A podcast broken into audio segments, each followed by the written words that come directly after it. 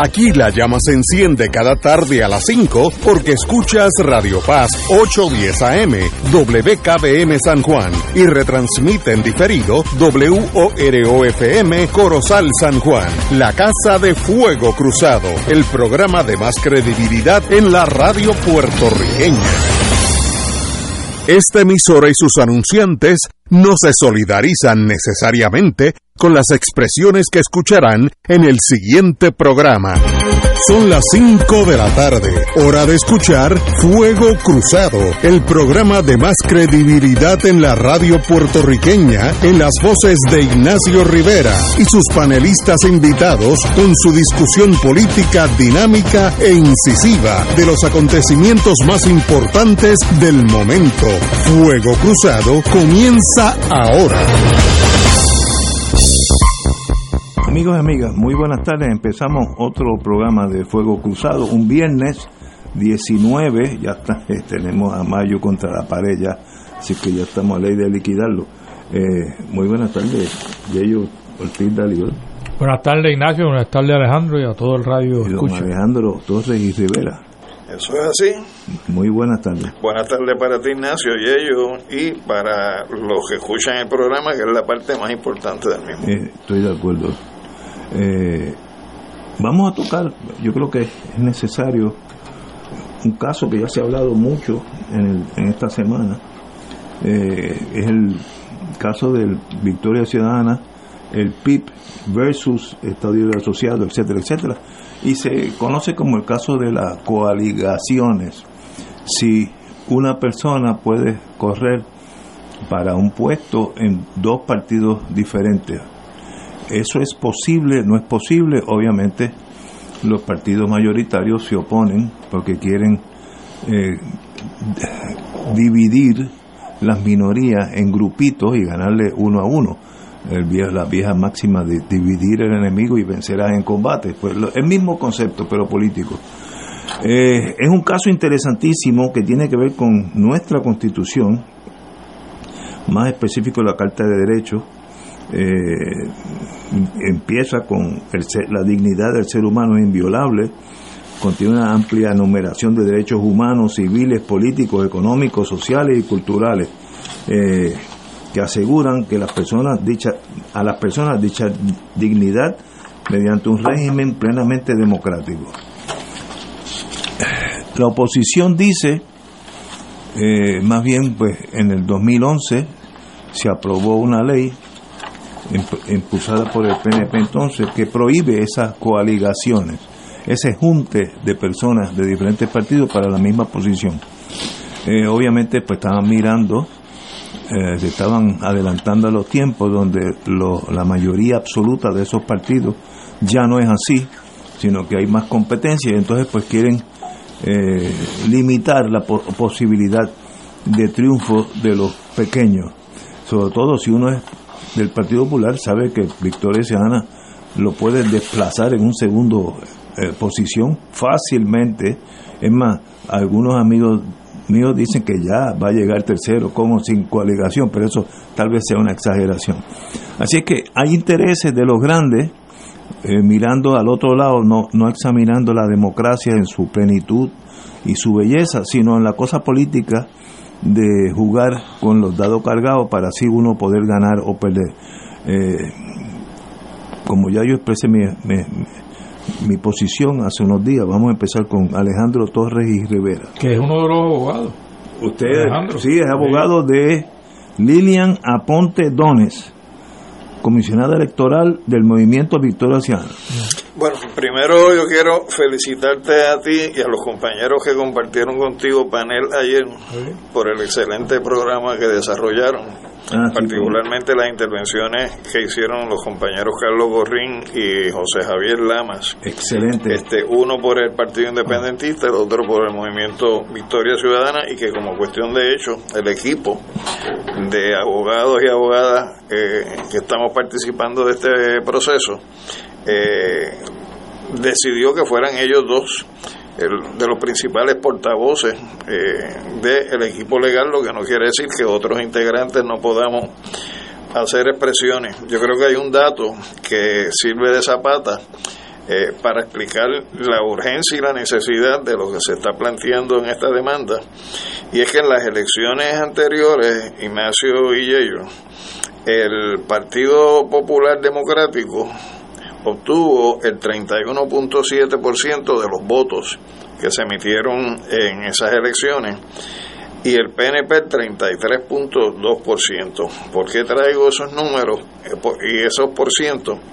Es porque la sumatoria del voto que generó el proyecto eh, partidista, ¿no? Partido Independentista Puertorriqueño y el movimiento Victoria Ciudadana fue de 26, 27.6%. Es decir, que con relación al Partido Popular, de lo que estamos hablando es de una distancia de un 4% en un electorado donde en esas elecciones pues básicamente votó el 55%, que quiere decir que el 45% de los electores registrados no votaron. De ahí que una propuesta de alianzas o candidaturas coaligadas podría tener el potencial de elevar el número de estas dos organizaciones y disputarle un espacio tanto al Partido Popular Democrático como al Partido Nuevo Progresista, porque con relación al Partido Nuevo Progresista la diferencia básicamente está en 6.5% eh, por ciento de los votos. Si uno estudia lo que es el historial eh, electoral de Puerto Rico, por lo menos a partir de la aprobación de la ley Fora, que en el 1900 y más adelante con las demás leyes habilitadoras, va a encontrar que hay una constante en Puerto Rico donde las candidaturas coaligadas fueron permitidas tanto en partidos municipales como en partidos regionales y más adelante en partidos nacionales en el contexto nuestro en Puerto Rico. Por lo tanto, lo que hoy se presenta como realidad ha sido la excepción a partir del 2011. Por lo tanto, lo que es lo que es la regla entre 1900 y el 2011 fue el que se permitía ese tipo de candidatura coaligada. Hay una expresión que comentaba hoy yo con, con mi esposa eh, a raíz de un programa radial donde se despotricó contra eh, los participantes de este esfuerzo en términos de la demanda, eh, con palabras pues, no soeces, pero sí eh, altisonantes, eh, sobre todo en un programa de análisis que lo que uno tiene que hacer es el análisis, no es el insulto. Y lo que yo quiero señalar es que hay una expresión de un amuno que viene como anillo al dedo en ese tipo de discusión, que es la que dice, te odian por lo que dices, te temen por lo que haces. Y entonces en ese sentido yo creo que el debate que se ha ido generando por parte de algunos sectores políticos en el país, que pueden muy bien, y es su derecho, a no estar de acuerdo con la propuesta de alianzas y candidaturas coaligadas, es un discurso de odio, pero es un discurso de odio que realmente lo que encubre es el temor a que eso, que fue la regla general por básicamente un siglo en este país, se convierta en adelante en un reconocimiento dentro de un marco constitucional de lo que es el derecho de asociación y el derecho de expresión. Es importante señalar, Ignacio, eh, que el derecho de asociación y el derecho de expresión también suponen el derecho de no asociación y de no expresión.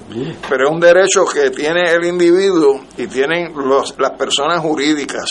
Sin embargo, la imposición de una prohibición de candidaturas coaligadas a lo que lleva es a la imposición de una negativa al ejercicio precisamente del derecho de asociación o de expresión, que es un ejercicio que tú puedes hacer, en este caso, decidiendo que un mismo candidato o candidata corra en más de una organización política y que el individuo, el ciudadano, incluso el que sea miembro de la organización o el que sin ser miembro de la organización pueda entender que su voto debe ir dirigido hacia ese candidato o candidata, pues así lo, lo haga.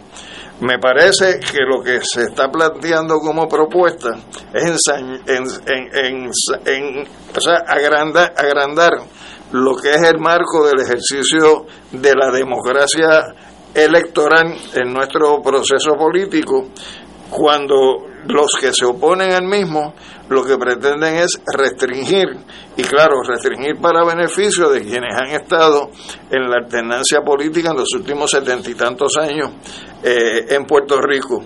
Eh, me parece que es una demanda que eh, tiene una base racional, tiene una base jurídica, tiene unos planteamientos muy serios que tienen que ser contestados y que la primera gran ganancia que tiene el haber radicado esta demanda es precisamente esto que se ha generado durante los pasados días en el país, que es traer a la discusión pública eh, lo que es este elemento restrictivo de lo que es nuestro ordenamiento legal en materia electoral y cuál es la posibilidad que se le abriría al país si es que realmente uno lo que busca es un cambio. Me parece además, Ignacio, que eh, desde el punto de vista jurídico hay unos planteamientos sólidos en lo que son las alegaciones eh, de la demanda. Y finalmente me parece que también es importante eh, cada uno de los elementos que se han ido ya generando por parte de algunas expresiones en el debate público, pues sobre la marcha, ir clarificándolas, y eso lo podríamos estar haciendo una vez abramos a mayor conversación pues esta discusión. Compañero Yello. Mira, eh, yo creo que el, proyecto, que digo, la, la, demanda que acaban de radicar eh, es importante en la medida en que permite eh, una expresión electoral mucho más amplia. y eso sería lo ideal para todo candidato político, todo partido político, es que el día de las elecciones pueda ganar con una mayoría absoluta que sea la expresión verdadera del pueblo. Eh, que saque más votos. Es correcto. Mira qué fácil es esta cosa. Saque más votos, pero que, que, no, y que no se le ponga trabas eh, al electorado para ejercer ese voto como quiere ejercerlo, ya sea por, por en una alianza o por un partido en particular.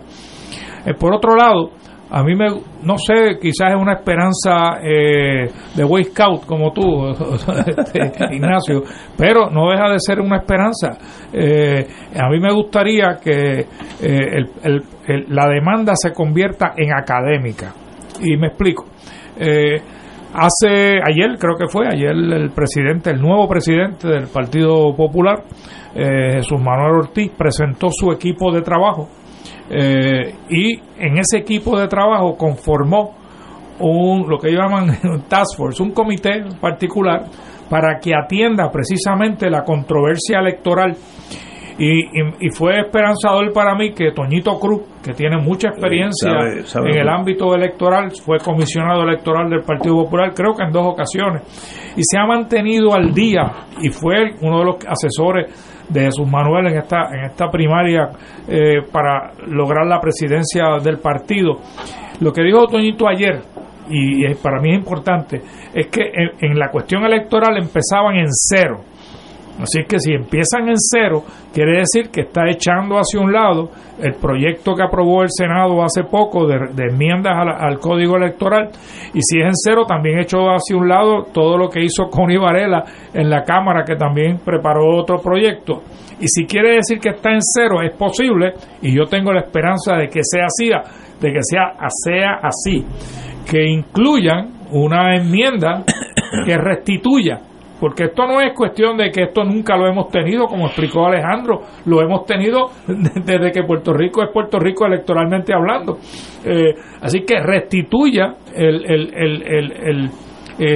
las candidaturas, ya sean en alianza o coaligadas. Eh, y si es así, eh, a Pierluisi se le va a hacer bien difícil si se presenta un proyecto con todos los partidos representados en la legislatura de Puerto Rico eh, que incluya esto, va a ser muy difícil para que Pierluisi eh, le otorgue un, veto. Así que tengo la esperanza de que, el de que esta demanda se convierta en académica si eso que yo acabo de describir sucede y se incluye un proyecto de ley donde se restituya el derecho de las alianzas. En ese, en ese comité, tú lo vas a tener aquí el miércoles que viene, está incluido el amigo Héctor Luis Acevedo, que ha dicho y ha postulado toda su vida que el código electoral debe de ser un proyecto que se aprueba por el consenso de todos los partidos. Y, yo espero que él eh, contribuya a lograr ese consenso e incluir de nuevo la, las candidaturas eh, en alianza o coaligada. Hay, un dato que, que debía haber eh, incluido en, la, en el turno anterior en términos de los números. Si uno examina cuál fue la erosión en votos, Ignacio, del Partido Popular versus el Partido Nuevo Progresista, que la gente piensa que el Partido Popular se ha erosionado más, esa no es la realidad. En las elecciones del 2016, cuando tú las comparas con las del 2020, resulta que el Partido Nuevo Progresista obtuvo 35.4% menos votos que las que tuvo en el 16 y en el caso del Partido Popular fue en 33.7%. Por lo tanto, la erosión en la base del PNP fue mayor que la erosión en la base del Partido Popular. Pero aún así, dentro de la realidad de cuál fue la pérdida de votos que ambos tuvieron, también es importante ver cuál fue la cantidad de votos que sacaron. Y cuando tú examinas la cantidad de votos que sacaron, el Partido eh, eh, Nuevo Progresista obtuvo el 33.2% del total de los votos emitidos, mientras el Partido Popular tuvo el 31.7%. Entonces, en ese sentido, la, la unión de fuerzas políticas, que en este momento es una unión que postula pues el PIB y Victoria Ciudadana, te coloca a tiro de poder disputar un poder político aquí. Y si el problema ha sido el problema de la alternancia, realmente existe el potencial de quebrar esa alternancia a través de las candidaturas coaligadas o a través de eh, lo que serían las alianzas electorales. Entonces me parece que, que si uno quiere un cambio, pues uno tiene que apostar a que las cosas no pueden seguir siendo iguales sino que las cosas tienen que cambiar y el potencial de cambio está en esas fuerzas emergentes. Oye, y no le puedes tener miedo, Ignacio, a la voluntad del pueblo. No, se no le puedes tener miedo y no puedes manipularla como ha tratado de manipularla eh, la legislatura de Puerto Rico, particularmente desde el 2011 hasta hoy. Vamos a una pausa, amigos, y regresamos con Fuego Cruzado. Fuego Cruzado está contigo en todo Puerto Rico.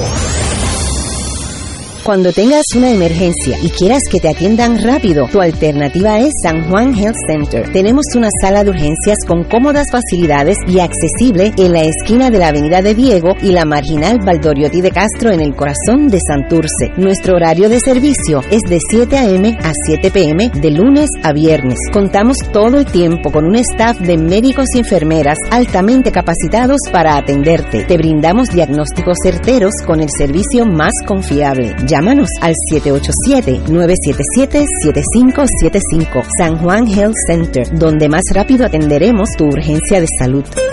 Italia posee una industria vinícola cargada de historia. Su calidad la hace una de las mejores del mundo. Oro 92.5 FM te invita al viaje Ruta del Vino Italia del 14 al 29 de octubre del 2023. Visitaremos las ciudades de Roma, Siena, Florencia, Venecia, Verona, Génova, Turín y Milán. El viaje incluye catas de vino en bodegas famosas de la Toscana y Piamonte. Visitaremos la bodega Marchis di Barolo, donde se produce uno de los vinos tintos de mejor calidad. Traslado aéreo vía Iberia, hoteles cuatro estrellas, todos los desayunos, algunos almuerzos y cenas, autobús con aire acondicionado, guías, impuestos y cargos hoteleros. Información, viaje, ruta del vino Italia. Llamar a Culture Travel 787-569-2901 y 787-454-2025. Nos reservamos el derecho de admisión. Ciertas restricciones aplican. Culture Travel, licencia 152AV90. Primera reunión de orientación el sábado 20 de mayo a las 11 de la mañana en la parroquia Madre Caberini, calle Encarnación 1564, Caparra Heights, cerca de la escuela Gabriela Mistral.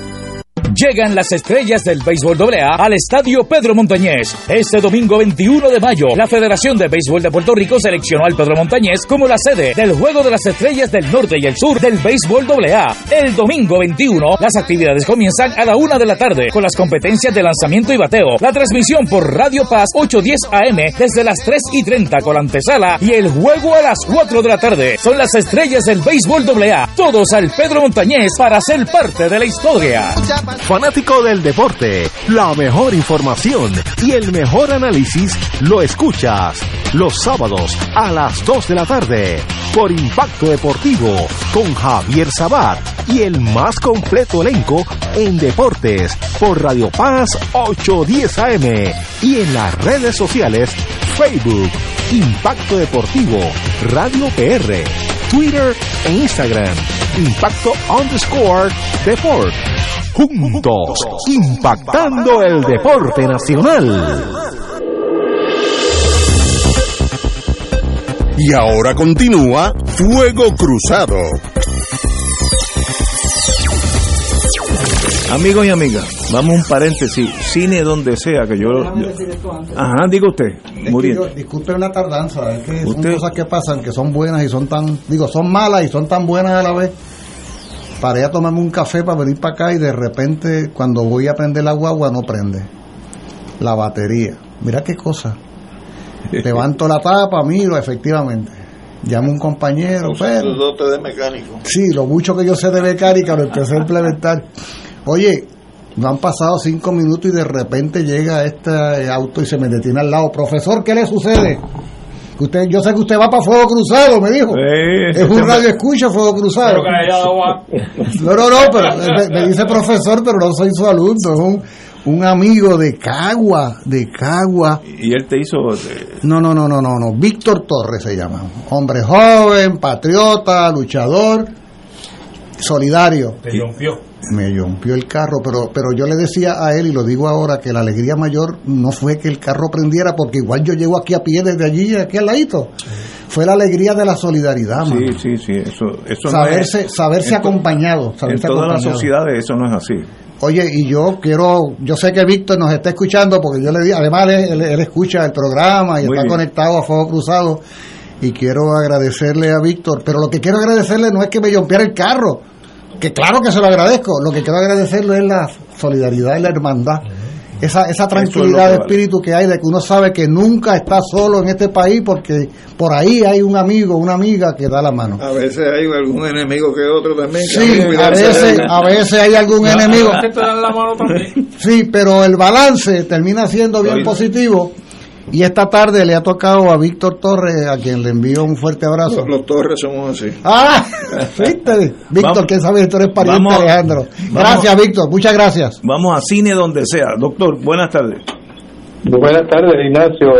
Buenas tardes al panel Por- de los Radio Escucha. ¿Cómo va el mundo de, de los cineastas? Pues muy bien. La solidaridad y el está de una película que se llama El Club de Libro, que es la parte 2 de una película que fue muy exitosa. Esta no es tan exitosa, pero tiene cuatro vidas, eh, eh, perdón, cuatro, cuatro divas del cine. Diane Keaton, Jane Fonda, Candice Bergen Wow. y Mary Steenburgen. Y es mujeres están en Roma, en- están en Italia, en busca de romance. El personaje ya lo tiene porque empieza a casarse. Debieron haber pasado. Entonces ahí está el secreto de la película, que es una comedia de esa, de hacer a la gente. Les recomiendo eh, que vayan con sus compañeras, que lo más seguro es que la disfruten más que ustedes.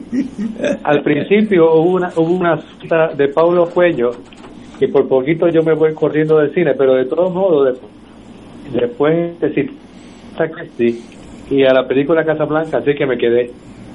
Bueno, la otra película que designa esa es estupenda. Se llama Sisu. Ese es un concepto finlandés que no tiene equivalente lingüístico ni- lo que representa es valentía, tenacidad, resiliencia, resistencia. y la película es una película histórica. A fines del 44, los finlandeses hicieron un trato con la Unión Soviética que la agresión entre ellos cesaría si acababan a sus antiguos aliados alemanes de Finlandia, si los sacaban y los botaban de allí. Mientras tanto, hay un hombre que está buscando por oro en las campiñas de Laponia. De paso, la guerra esa entre los alemanes y los finlandeses se llama la guerra de Laponia. Pero nada, el hombre encuentra oro y se está despidiendo de, llevarse el oro. Encuentra que viene un pelotón de la Wehrmacht. Está liderado por un tipo de la, de la SS y un cruel subordinado.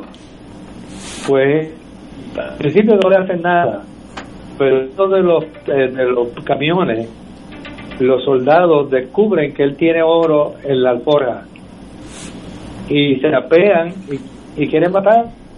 Y para nuestra sorpresa, el hombre los mata a ellos. Para ver lo que sucede después, hay que ver esta película excitante, llena de acción y además llena de historia, que se convierte eventualmente en una metáfora de la resiliencia pueblo en contra de la gente que los ataca. Acuérdense que estos tipos de, vencieron no solamente a Alemania, a Rusia. Es una película que no se deben perder. Está en los grandes cines en plaza. ¿Cómo, cómo se, ¿Cómo se llama esa película que la voy a ir a ver? Es... Sisu. Sisu. S-I-S-I-S-U. Ok, Sisu, muy bien. Es, esa me suena. Eso te gusta, es militar. Oh, sí, sí, sí, esa la voy a ver. No. Sí, sobre la parte, sobre todo la parte esa de que mató a todo el mundo. ¿te Sí, eso es lo más que gusta. Le- él Mató a todo el mundo. Doctor, como siempre, un privilegio. Qué bueno que que usted nos, nos levanta la moral. Voy para el cine a, a, a costa de Que usted. pasen, buen, que pasen buen fin de semana. Voy para el cine a ver. Sisu. Mira, Sisu. Ignacio, ten, pre- ten presente que no es lo mismo la vida que la diva. Ah, fíjate. La Diva fue la primera película. Eso Sí, era interesante. sí, sí, Acá sí. estaba el hombre Yo protestando. pensé que estaban Bueno, y, interconectadas. la, y la Roma, que yo No, acá- un- que estaban coaligadas. Esa palabra está de moda ahora. Acá estaba el hombre protestando porque la firmaron en Roma y no en San Juan. y después y después el amigo nos pide que vayamos con nuestras parejas. Bueno, Ah, tenemos aquí al doctor Muriente y volvamos al caso yo, ¿qué, tengo- qué tengo yo que ver con qué? con la, no, volvamos al caso de las coaligaciones, Ah, bueno. como tú lo ves, el movimiento Victoria Ciudadana, el PIB versus los que no quieren que haya coaligaciones, que es el- la ley de- del 2011 que prohíbe que una persona corra para la misma posición o diferentes posiciones en diferentes partidos. Eso está prohibido por ley desde el 2011, no antes, pero it is what it is. ¿Qué tú ves en ese caso? Yo creo que hasta esta altura lo más importante, lo más revelador, lo que supone un reconocimiento contundente, es la oposición tenaz de algunos sectores políticos a que esto fructifique. Buen punto. Es una medida extraordinaria del temor que le tienen a que cosas como esta sucedan. Otra cosa sería si el PPD o el PNP o sus voceros por aquí y por allá hubieran guardado silencio como si nada hubiera ocurrido. Si la indiferencia hubiera prevalecido. Pero es que lo que ha sucedido es exactamente lo contrario. Es decir, desde Luis Lávila Colón, ¿tú conoces a Dávila Colón? Seguro. Sabes su programa, ¿verdad? Sí, a las 12. corrosivo, vulgar, ordinario, soberbio, insultante, Un poco de derecha, fíjate. un poco de derecha. Hasta el secretario general este del PNP, que alguna vez dice que fue independentista, ¿cómo se llama él? Este, Carmelo Ríos. Carmelo Ríos, da- eh, to- Rivera Chat. O sea, hay un coro, hay un coro popular anexionista histéricos contra esta posibilidad. Esa es la medida del valor que tiene esta iniciativa. O sea, el día que nadie diga nada contra ti, el día que nadie opine, el día que nadie reaccione, preocúpate, porque supone que lo que tú estás haciendo es indiferente. Pues entonces estarías con el decir de Cervantes en el Quijote. Exacto. Vamos por buen camino, los perros ladran. Exactamente. Los perros Están ladrando. y las perras, Están para ladrando. ser inclusivo, están ladrando y fuerte y esa es una gran señal. Primero, e- ese es mi primer planteamiento. El segundo, este no es un asunto de carácter jurídico legal, estrictamente. El escenario jurídico legal, claro que es importante. Claro que es importante el debate que está viendo y, el, y la, la- lo que ha radicado el grupo de abogados, entre los cuales está el compañero Alejandro Torres Rivera, aquí de cuerpo presente, como dicen en la funeraria. Eh, eso es importante porque ese es un escenario que en este país eh, tiene un valor, tiene una consecuencia y además hay un cuestionamiento del Estado de Derecho vigente en materia del código eh, del código electoral. Pero en su fondo este es un asunto político. Como cuestión de hecho, cuando se dice que los jueces le van a votar en contra, obsérvese, no es porque los jueces necesariamente hacen, hacen una interpretación legal. No, es porque se dice que los jueces en su mayoría fueron designados por el PNP. Es decir, hay una razón político-partidista que es la que pretende explicar que desde la rama judicial se rechace el reclamo que hacen el Victoria Ciudadana y el PIB. No es jurídica, no es legal, es política.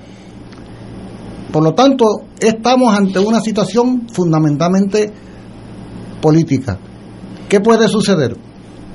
Pues puede suceder, muchos piensan que es lo que va a suceder, que el tribunal declare no al lugar el reclamo. Quizás se eleva al Supremo y es posible que el Supremo también declare no al lugar, no porque jurídicamente se ha equivocado el reclamo, obsérvese, sino porque la mayoría de los jueces del Supremo que están hoy en día fueron designados por el PNP, que no quiere ver y le huye como el diablo a la cruz a este reclamo. Obsérvese como no es judicial la cosa, no es jurídica, no es legal, es política, es, el- es partidista incluso. Entonces, si lo que sucediera fuera que en definitiva, a nivel de los tribunales, no pudiera avanzarse, yo quiero pensar que la dirección de Victoria Ciudadana y el PIB están considerando un plan B y que ese plan B se sostiene sobre todo en la buena voluntad de avanzar a una concertación hasta donde sea posible para juntar esfuerzos y voluntades. Y aquí ya entonces no depende del juez del tribunal tal o más cual. Aquí ahora depende de la actitud que asuman los distintos partidos y organizaciones involucradas en este asunto. Y la pregunta que yo me he hecho desde que por primera vez me preguntaron sobre esto hace ya meses es, ¿existe en la dirección del Partido Independentista puertorriqueño y en la dirección del Movimiento Victoria Ciudadana la buena voluntad de unir voluntades, valga la redundancia, de unir fuerzas para avanzar en un proyecto de concertación?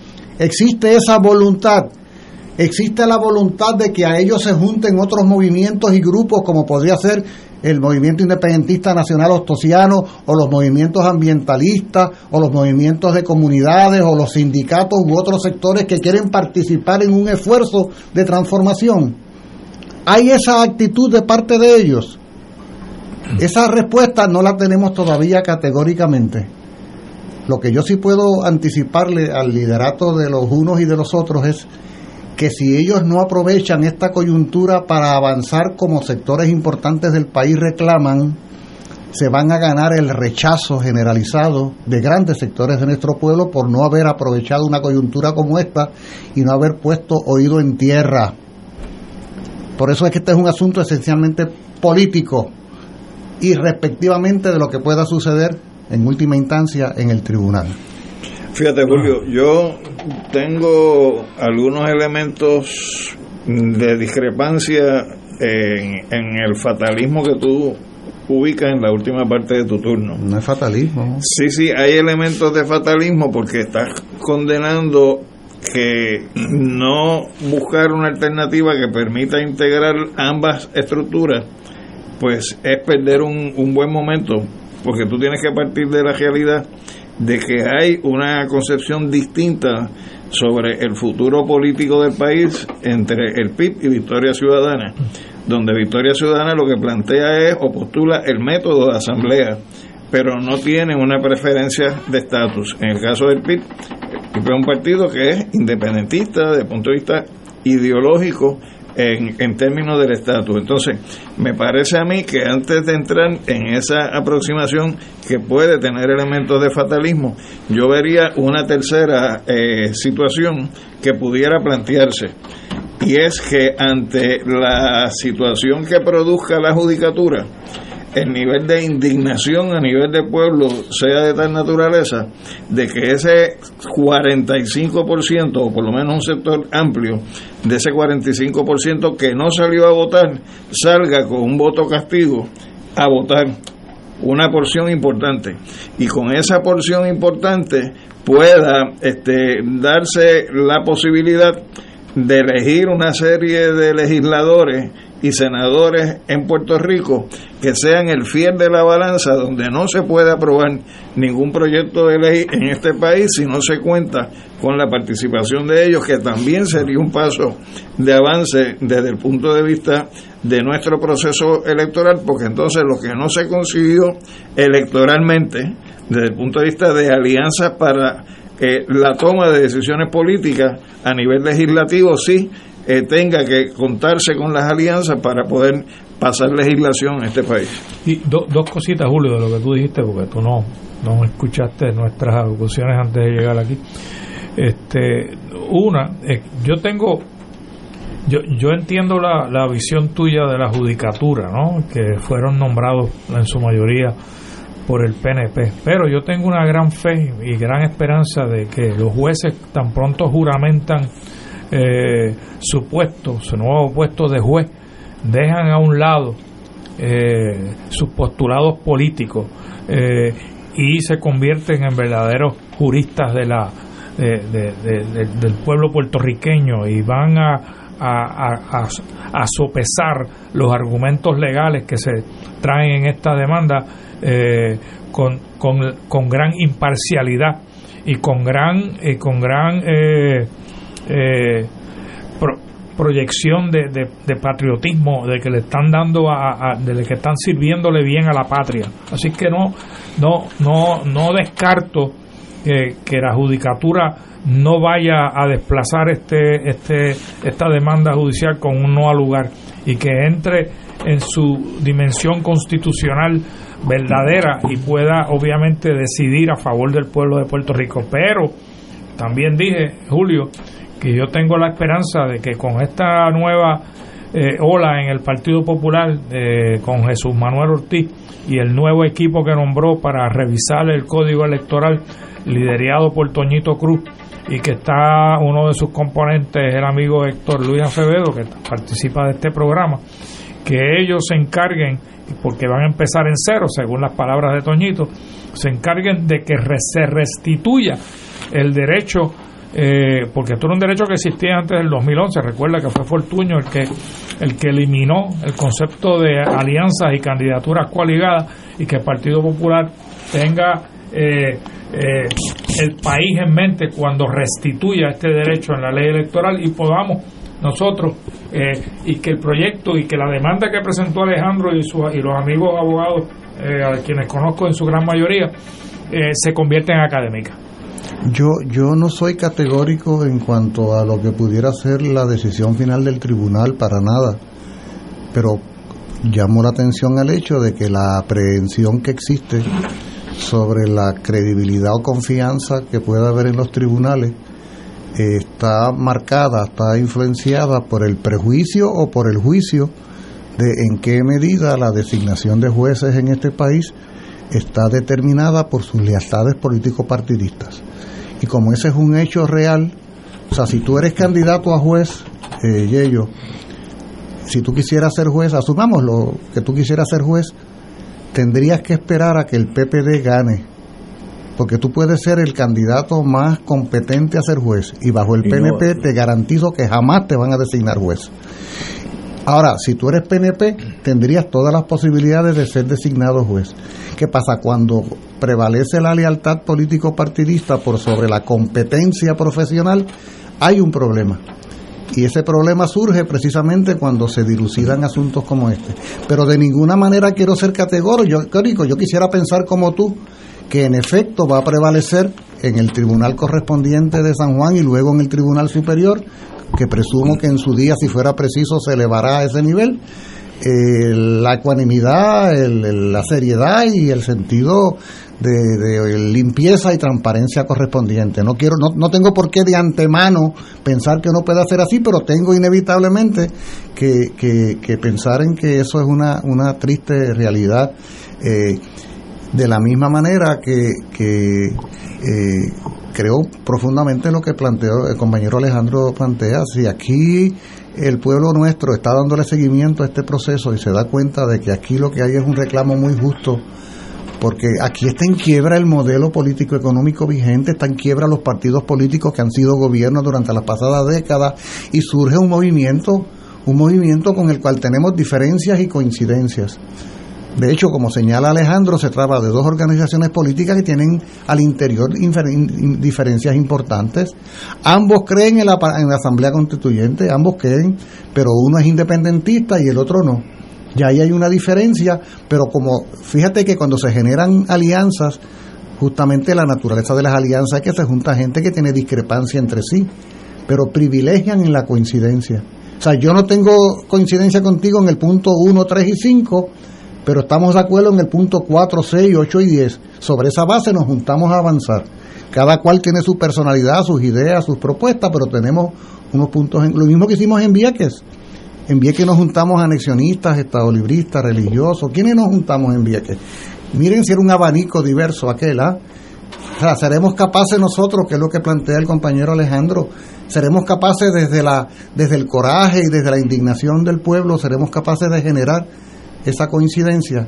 Yo creo que esto que ha sucedido, que ya es una muestra, eso no lo mencioné, el hecho de que ambas organizaciones hayan estado dispuestas a sentarse, oye, esto no es poca cosa, el hecho de que ambas organizaciones estuvieran sentadas en un mismo lugar frente a la prensa, presentándose al país como... Incluso la representación legal, oye, yo no soy de Victoria Oye, el compañero Alejandro es mismo de la dirección del MIN. Y el compañero está apareciendo como abogado de Victoria Ciudadana. Realmente Alejandro lo que está partiendo es como abogado del patriotismo puertorriqueño que quiere que esto avance en una dirección adecuada porque Alejandro, como yo, no lo vemos desde una perspectiva chiquita de mi organización, de mi grupo particular, lo vemos como parte de un esfuerzo mayor. Por eso es que hablamos de la necesidad de elevar a la conciencia el momento que estamos viviendo. Y el solo hecho de que se sentara en una misma mesa, frente a la prensa, a hablar con un mismo lenguaje, ambas organizaciones, ya eso es ganancia. En este país donde cada cual lo que está es velando por su tribu. Y yo lo que confío es que ese mismo desprendimiento lo tenga la Judicatura de Puerto Rico. Claro, claro. Yo, yo tengo algo que decir. Primero, yo vi, porque lo viví, yo era fiscal federal, la transformación de un juez cuando llegó era un derechista agresivo, intolerante, y la judicatura lo tornó en un jurista de primera clase a nivel de circuito, eh, querido por muchos jueces que me dijeron, este, este, este juez Torruella es una maravilla, totalmente neutral. Yo nunca he visto un cambio tan radical de alguien de casi la falange española, a un jurista y si tenía la razón te declaraba a favor y si no la tenía, pues no la tenía. Aún en casos políticos. Esa es la excepción. Pasa, pero eso no es común. Así que yo no sé si esa judicatura nuestra está lista para mirar por encima de las inequidades y, las triquiñuelas políticas y pensar en Puerto Rico. No, me gustaría que pasara, me sentiría bien honrado, pero no sé y, estoy siendo cauteloso al decir no sé, este, no, no, no sé si hemos llegado a ese nivel. Primero, ahora más importante, nosotros, sobre todo los partidos grandes, demócratas, eh, no, populares y, PNP, Eh, no más que lo dijiste en sí, plural de nosotros. Sí, sí, nosotros. ¿Pero tú eres estadista o eres miembro del PNP? No, yo soy yo soy estadista y voto PNP porque es el único partido que quiere la estadidad. Ah, bueno. Si bien. mañana otro me ofrece otra cosa, pues estoy dispuesto a negociar. Ok, está bien. bueno, prime- primero, Puerto Rico, los partidos grandes nos enseñan desde que somos chiquitos que esto es la ventana a Latinoamérica, esto es una democracia. Cuando los griegos hablaron de democracia, estaban pensando en Puerto Rico. Esto aquí, el, el- Puerto Rico les enseñó la democracia Exacto, a los no, no. griegos. Eh, y entonces en este caso, este caso presenta esa realidad. De verdad nosotros somos un país democrático 100% o un 82, 83%. Porque si es un país democrático de verdad, el voto de cada persona tiene el mismo peso, sea coaligado, sea anarquista, sea eh, eh, solitario, como, los que corren por independiente. ¿Y por qué yo tengo que limitarle a esa, a esa persona? Mira, tú no puedes hacer esto. Yo entiendo que si hubiera un bien social a, proteger, por ejemplo, si se, si se logra la coaligación, pues va a haber una epidemia aquí de tifus, pues yo digo, aguántala, aguántala esto. Eh, si se logra la coalición, pues el sistema educativo se desploma, pues hay razones válidas para detenerlo. ¿Qué pasa si la coalición, coaligación existe? Estuvo este, este último centenario vigente y no pasó nada. Ahora vienen esas triquiñuelas. Pues yo sé por qué las triquiñuelas. Los dos partidos, como dijeron ustedes, le temen a que los perros le están ladrando y se asustan. Y entonces se meten en las trincheras, una reacción muy normal del ser humano. Cuando se asusta, se, se, se pone muy protectivo. Y entonces dice, pensaron los dos partidos igualitos, vamos a hacerle más difícil a la gente entrar a esta piñata, porque esto es para nosotros dos. Y entonces, si eso, si ese pensamiento es correcto, ¿de verdad vivimos en una democracia o es una democracia parcial? No es 100%. Pues, y si me dicen, pues mira, yo vivo con un 80, pues muy bien, o sea, no, tampoco yo soy un purista. Así que yo creo que eh, más de este caso es de verdad qué somos nosotros como un país culto del siglo XXI, donde estamos analizando si nuestro sistema político con estas triquiñuelas nos debilita el vivir en una democracia plena. Yo me gustaría vivir en una de- democracia plena. Y si Chencho sale en tres partidos y gana las elecciones, pues eso es lo que quiere el pueblo. Pues que no, no, pero lo quiere el pueblo, pero yo no voy a perder. Recordemos, como me dijo un amigo ayer, esa gente que conoce más de la vida que uno, recordemos que los dos partidos, populares y PNP, hay un montón de gente cuya vida es esa. No tienen otra forma de ganarse la vida. Eso es el estar allí en el poder, es la existencia terrenal. Por tanto, esa gente va a defender eso con garras y dientes. Si pudieran dar un golpe de Estado, también lo daban. Pero nosotros podemos vivir en una democracia plena. Eso lo veremos en el 2024.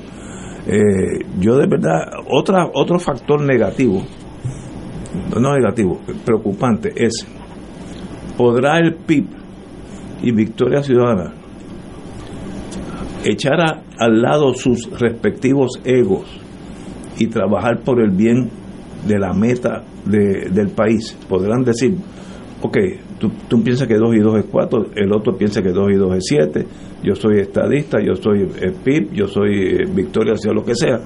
Podemos sentarnos en una mesa y decir, bueno, la estrategia para el 24 es esta, vamos por, por este camino. ¿Podrá esa coalición efectuarse?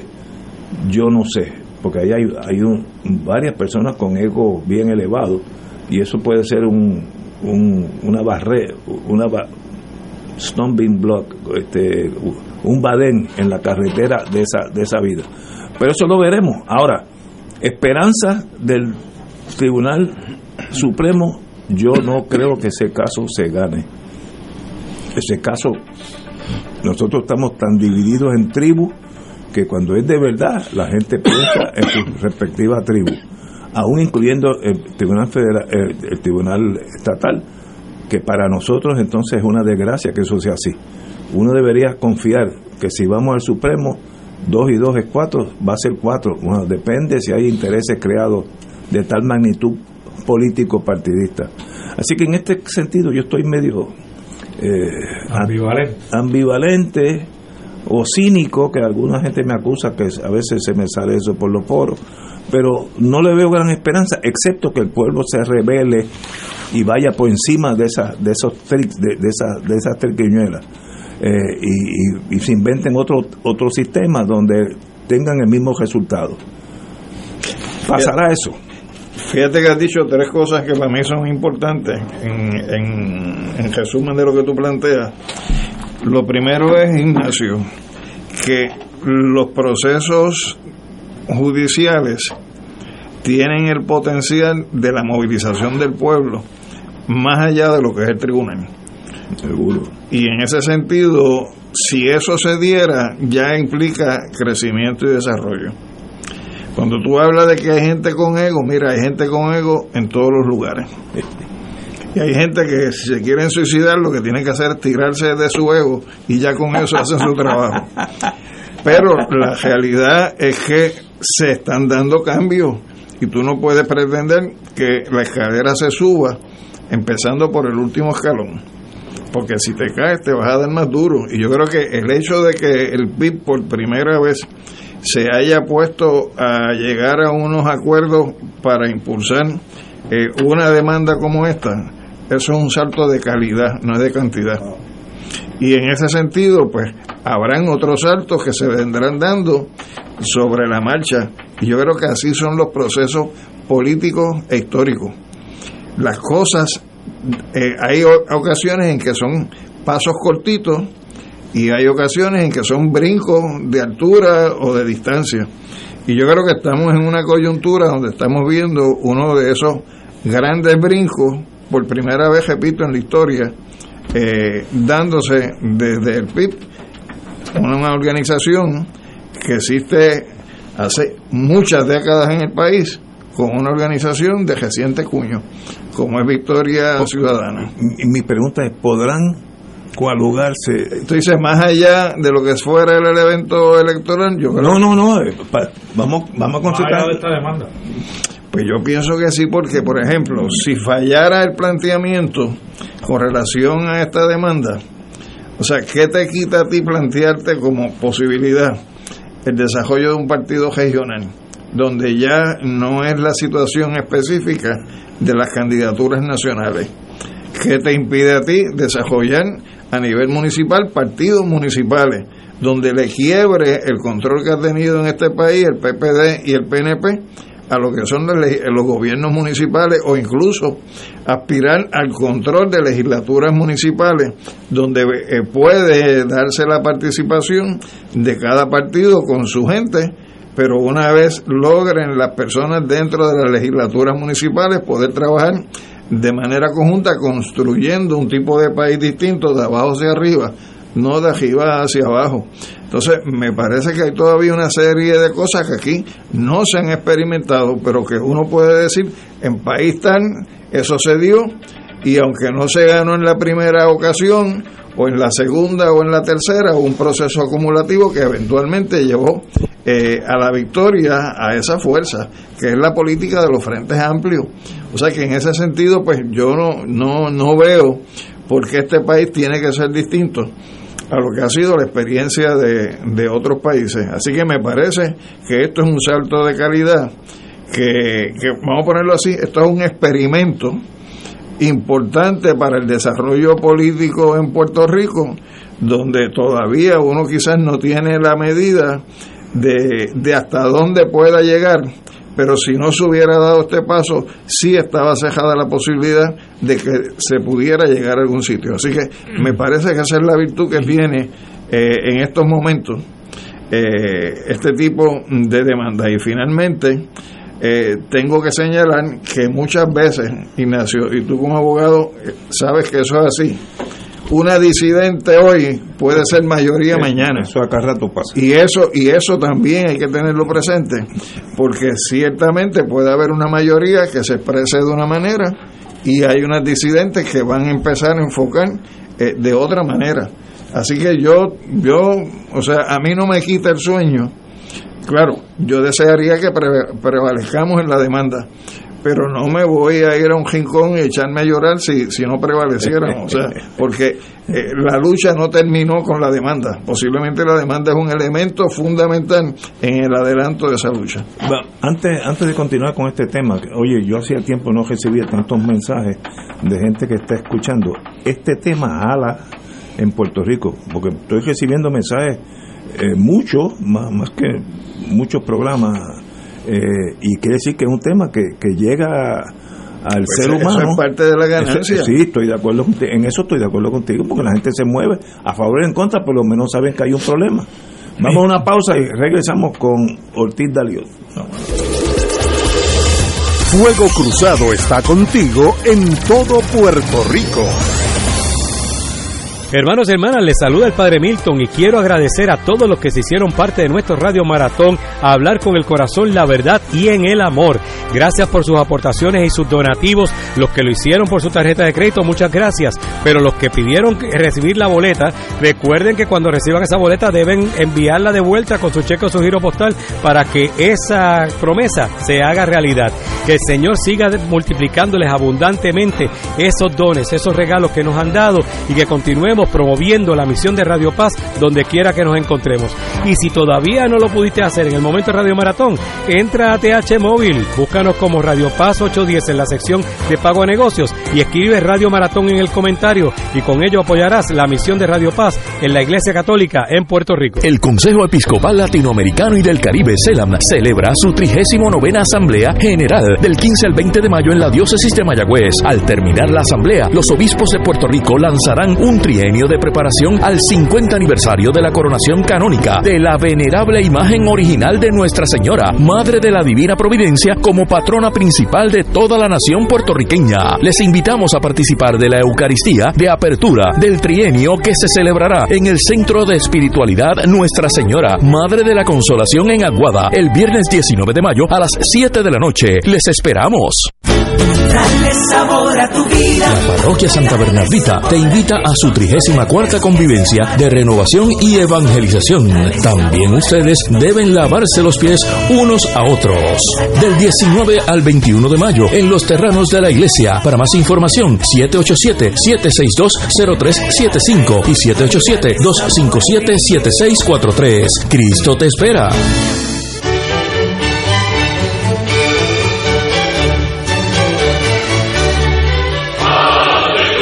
Reina del cielo, alégrate, aleluya. porque el que mereciste llevar en tu seno, Resucitó como lo había dicho, aleluya. ruega por nosotros a Dios, Gózate y alégrate, Virgen María, aleluya. porque ha resucitado Dios verdaderamente. Oremos.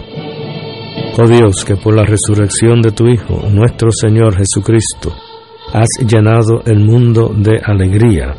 Concédenos, por intercesión de su Madre, la Virgen María, llegar a alcanzar los gozos eternos por Jesucristo nuestro Señor.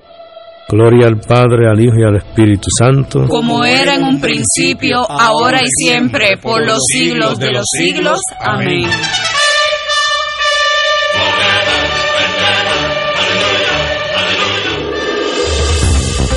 Aquí la llama se enciende cada tarde a las 5 porque escuchas Radio Paz 810 AM, WKBM San Juan y retransmite en diferido WOROFM Corozal San Juan, la Casa de Fuego Cruzado, el programa de más credibilidad en la radio puertorriqueña.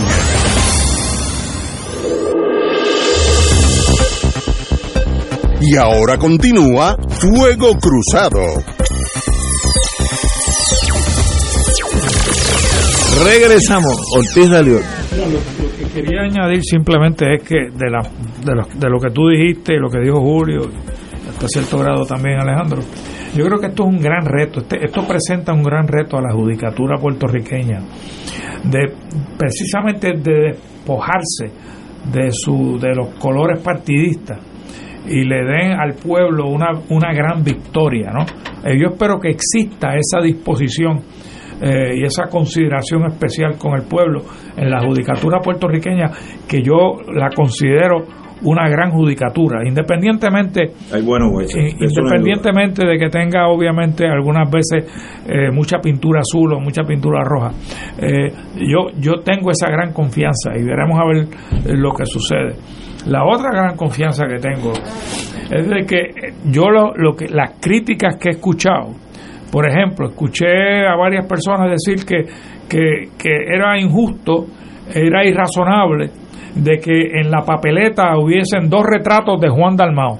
Por ejemplo, uno en la papeleta, en la columna de Victoria Ciudadano y otro en la columna del PIB. O hubiesen dos retratos de Manuel Natal, uno en la Victoria Ciudadana para alcaldía y otro en, el- en la del PIB para la alcaldía. Mire, el diseño de la papeleta puede arreglarle eso fácilmente, de que solamente aparezca un retrato para que ustedes no se sientan mal. ¿ah? Un retrato. eh, eh, eh, y, y eso lo arreglamos. El, ya usted verá como los que diseñan papeletas arreglan ese problema y le quitan a usted esa gran preocupación que tú, usted tiene de que esto sea injusto y sea irrazonable el que aparezcan dos retratos de Juan. compañero. Aquí lo fundamental, creo yo, es que acabemos de entender que este no es un asunto del PIB y de Victoria Ciudadana en lo particular. Un asunto de pueblo. Nosotros estamos como sociedad, como pueblo, ante una realidad muy dura de un país que su economía está en quiebra, la calidad de la vida está en deterioro, se da una emigración masiva de gente que no quiere abandonar el país, pero que no le queda de otra Seis- para poder buscar 600 mil personas. Número exacto. entonces, lo que está en quiebra es un modelo económico y social. El modelo económico social, Estado libre asociado, está en quiebra, está en precario y no puede ofrecer, no puede ofrecer alternativas. De parte del Congreso de Estados Unidos, la respuesta a esa quiebra, a esa crisis social, ha sido la imposición de una Junta de Control Fiscal, no para ayudarnos a salir del atolladero, sino para garantizar el cobro de una deuda de más de 70 mil millones de dólares sin que haya luz al otro lado del túnel en lo que tiene que ver con el futuro de Puerto Rico. En un cuadro como ese, donde incluso ya se ven señales muy fuertes de desaprobación, eh, de disgusto, como ha sido la abstención electoral. No olvidemos, en las pasadas elecciones, el 48% del electorado no fue a votar. Ese treinta y tantos por ciento que se le adjudica a Pierluisi o al candidato del Partido Popular realmente es un diez y tantos por ciento, es un 17. O sea, hay un deterioro de la institucionalidad. Hay un rechazo a las formas y maneras como en este país se constituyen gobiernos, porque hay una desaprobación de toda esa estructura eh, política partidista. Es cierto que todo eso, desde otra perspectiva, constituye pues la estructura política del colonialismo. Es cierto que unas elecciones generales no resuelven el gran problema de fondo, somos conscientes de eso, pero le adjudicamos un valor a este proceso porque de alguna manera nos puede ayudar como sociedad a alcanzar un respiro frente a tanta pesadumbre. Y yo creo que este debate que se está teniendo nos ayuda a buscar a ver de qué manera podemos ver las cosas desde otra perspectiva. Insisto, oye, aquí ninguno de los que estamos alrededor de esta mesa somos ni miembros del Partido Independentista puertorriqueño, ni miembros del Movimiento Victoria Ciudadana, somos puertorriqueños preocupados con el futuro del país. Que vemos en esta iniciativa una posibilidad, un cauce posible de avanzar en una dirección esperanzadora. De eso es de lo que se trata esta discusión, por eso la petición que yo le haría a los miles y miles de nuestros radioescuchas es que con mucha ecuanimidad analicemos esta situación. Más allá del partidismo tradicional, más allá de las gringolas que tantas veces obstaculizan nuestro entendimiento, que veamos qué cauce es el que habrá que forjar para avanzar en alguna dirección para ser mejor país. Lo que no puede, lo que no debe suceder es que a raíz de noviembre del 24 seamos peor país que lo que somos. Y cuando uno mira alrededor y ve lo que ofrecen los unos y los otros de los que están controlando, uno no puede menos que pensar una de dos, o me quedo en mi casa o me voy del país. Entonces, ¿cuál es la opción? ¿Quedarme en mi casa? ¿Irme del país? O sea, resignarme a la podredumbre que va generalizándose o buscar salida, buscar avenidas. Es en ese sentido, sin que nadie ponga todos los huevos en la canasta de nadie, no se trata ahora de la confianza absoluta en lo que pueda suceder, como señalaba el compañero Alejandro Torres hace un momento, el solo hecho, el solo hecho de que haya sucedido lo que va sucediendo hasta ahora es alentador. Esto no nos garantiza que mañana o pasado se consumará esto en un gran proceso, pero apunta en esa dirección. Y ahí está la confianza que tenemos que generar nosotros desde la diversidad mayor. Por eso es que este no es un asunto de pipiolos y, y, victoria ciudadana, esto es un asunto de la sociedad puertorriqueña, de la cual ellos dos son un cauce porque son las dos instituciones que están inscritas y por eso se, se les menciona. Si fueran otras, serían otras. Lo que tenemos que garantizar es que a esas dos instituciones que están inscritas se les sumemos todos aquellos que somos tan protagonistas como ellos del futuro de este país y tenemos igual de derechos en particular. Hay, hay un dato adicional, y perdona que vuelva a intervenir, es que el escenario de la demanda tiene también como beneficio que se pone a prueba un discurso que ha habido en este país sobre que este es un país democrático y también pone a prueba instituciones que se nos han dicho a nosotros históricamente que son importantes para el desarrollo social eh, que tenemos. Por ejemplo, ¿cómo se va a poder establecer por parte de un tribunal que hay un interés apremiante del Estado en la prohibición de las candidaturas coaligadas. Eso, eso lo va a tener que explicar si, si, si se da una situación negativa por parte del tribunal. Y creo que es mucho más sencillo explicar que sí hay un interés apremiante por parte del Estado de hacer valer la democracia, que quiere decir que el voto cuente eh, desde el punto de vista individual. Segundo, aquí nunca se ha puesto a prueba hasta dónde llega el concepto que tiene la sección 19 del artículo 2 de la Carta de Derechos que dice que el que no haya unos derechos específicamente enumerados no quiere decir que no haya una reserva del pueblo de reservarse derechos. Y la pregunta es, ¿no es una reserva de derechos que el pueblo hoy pueda tener la posibilidad de participar de lo que participó por más de un siglo, que fueron las candidaturas coaligadas y eh, las políticas de alianza. Pues mira, eso es una disposición que aunque tú no encuentres en la Constitución algo que diga que hay un derecho constitucional a una candidatura coaligada, dentro de lo que es el área de reserva que da esa sección 19, cabe la candidatura coaligada y caben las alianzas. Así que yo creo que también eh, se abre una oportunidad de confrontar este, hasta qué punto realmente eh, la democracia existe en este país o no existe. Esa fue mi pregunta al principio. ¿De verdad este es un país democrático? ¿De verdad? ¿O es otro país más? bueno, teniendo, teniendo siempre presente que el solo proceso electoral en sí mismo en sí mismo no garantiza la democracia, sino viene acompañada con la toma de decisiones resultantes del proceso. O sea, en ese sentido, podría ser un ejercicio de democracia funcional en medio de una realidad colonial, mira la contradicción que estoy planteando, un ejercicio de democracia funcional que nosotros pudiéramos por primera vez en mucho tiempo tener, no digo yo que victorioso, no quiero ser triunfalista en, este asunto, pero tener un polo político, un polo político poderoso, ¿ah?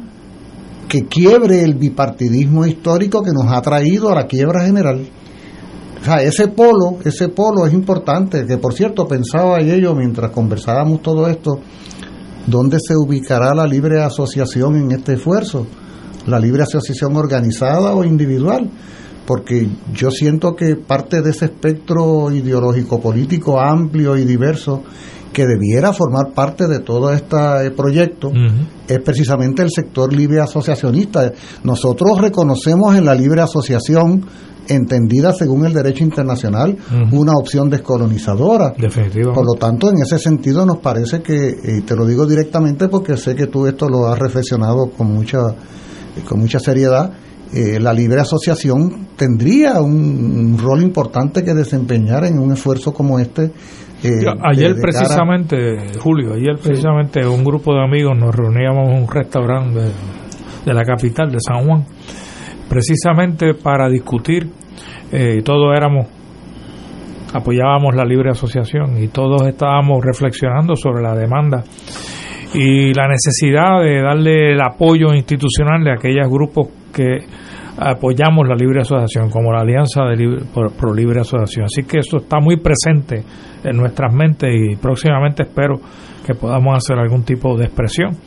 Eh, pero también eh, creo, yo pertenezco todavía al Partido Popular, y creo y tengo la gran esperanza de que el Partido Popular, bajo esta nueva presidencia, que ha nombrado un grupo precisamente para bregar con el código electoral, lo dije en mi primera intervención, tengo la gran esperanza de que se crezcan eh, y tengan esto en presente y vuelvan el pleito en académico al aprobar legislación encaminada a restablecer el concepto de las alianzas y las candidaturas coaligadas. Porque en lo que tiene que ver con el Partido Popular Democrático, que yo sé que el corazón del rollo ve con espanto que este tipo de alianza pueda darse porque siente que, le va la vida, ¿no? Por, se le va la vida, ¿saben por qué? Porque no acaban de admitir su proceso de deterioro y debilitamiento.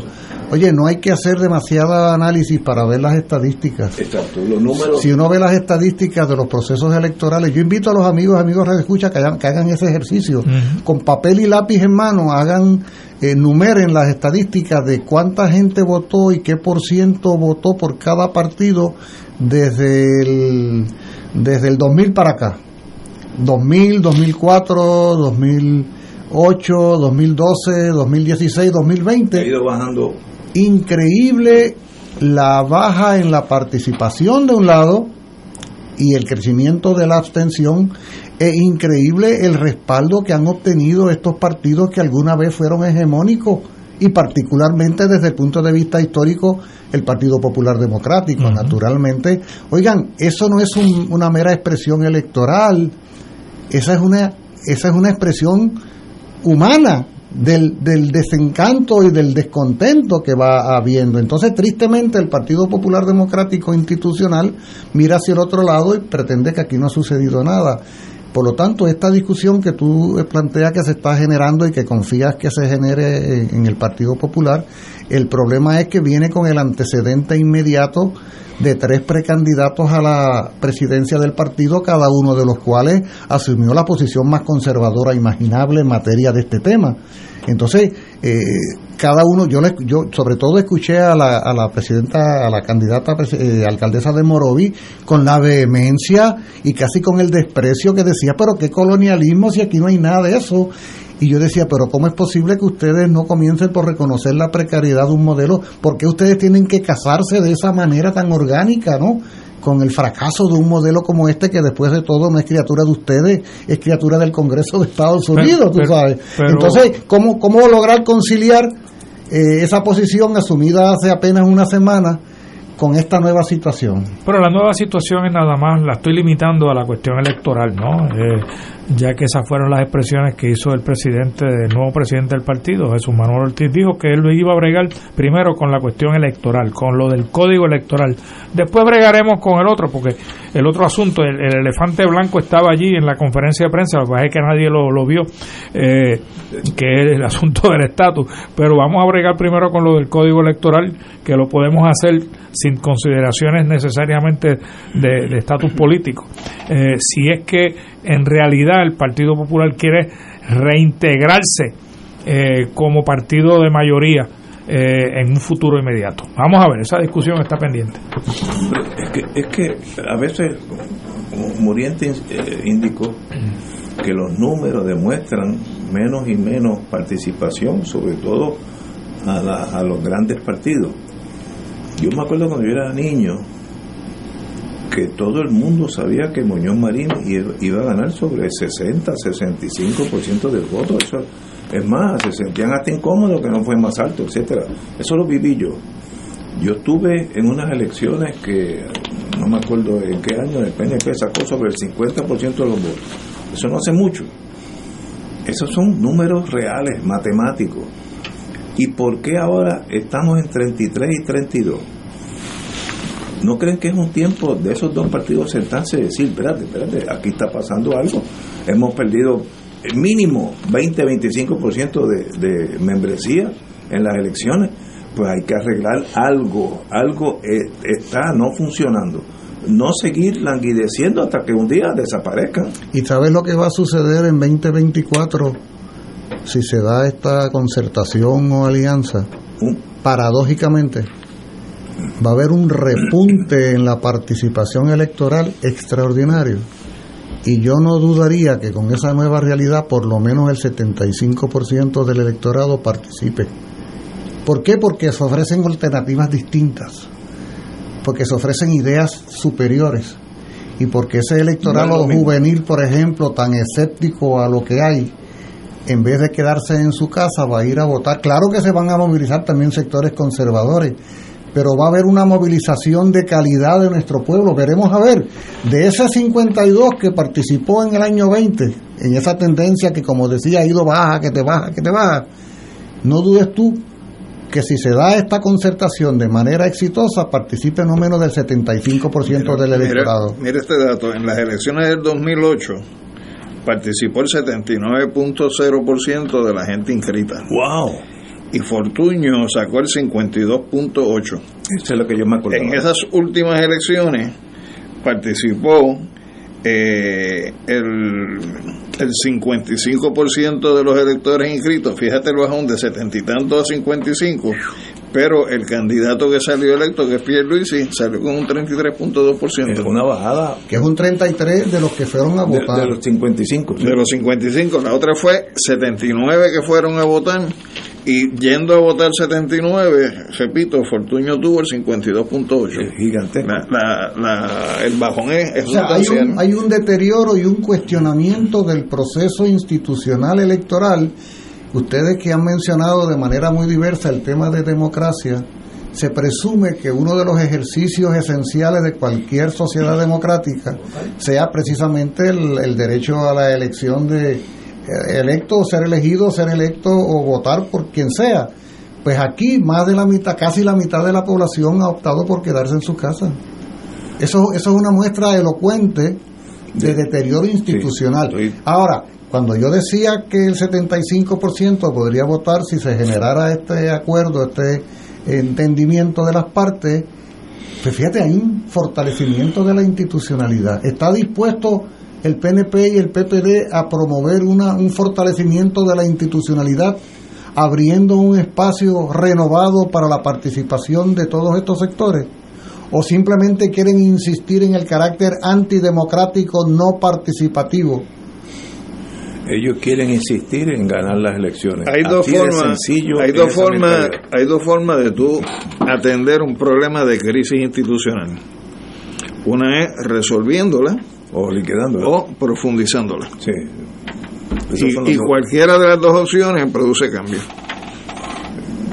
Por, eso yo insisto en que el señor Pierluisi, que hasta la fecha no le ha contestado a Jesús Manuel, hay una propuesta del presidente del Partido Popular de que él convoque a Fortaleza a todos los presidentes de los partidos políticos de Puerto Rico, a todos, para discutir precisamente sobre este tema en particular. Pierluisi hasta la fecha se ha hecho el, chivo loco. Yo espero que reconsidere y recapacite e invite a los presidentes a discutir este asunto que es muy serio para la reconstitución del país. Si tú me permites, yo con todo el respeto a los compañeros y amigos compatriotas de la libre asociación, eh, cuidado porque de lo que se trata en esta coyuntura no es de que haya un nuevo presidente en el partido. No, no, de acuerdo porque la ideología, la orientación general de una organización política no está en dependencia de quién pueda ser el presidente, que puede ser el mejor como puede ser el peor. Aquí se trata de una concepción ideológica del momento histórico que vivimos, que eso va mucho más allá de si es Juan Pedro o María quien encabeza la estructura de mando de un partido político, particularmente si uno no ve en el horizonte que esa renovación en la estructura de mando suponga una transformación cualitativa muy importante o menos importante en el PPD. Recuerda, Julio, que yo digo, estoy diciendo todo esto que estoy diciendo no habiendo participado de la primaria. Yo no voté ni por Jesús Manuel, ni por Luis Javier, ni por Carmen Maldonado. Yo no participé porque el ofrecimiento ideológico de los tres es el mismo y va en contra de los míos. Pero por otro lado tengo que separar eh, la cuestión ideológica de la cuestión electoral, porque yo creo que se puede concebir un proyecto electoral eh, de avanzada, incluyendo esta, esta, esta, restituyendo este derecho, eh, sin necesariamente salpicar la, la cuestión ideológica. Eso es lo que yo planteo. Vamos a una pausa, amigos. Regresamos con Fuego Cruzado.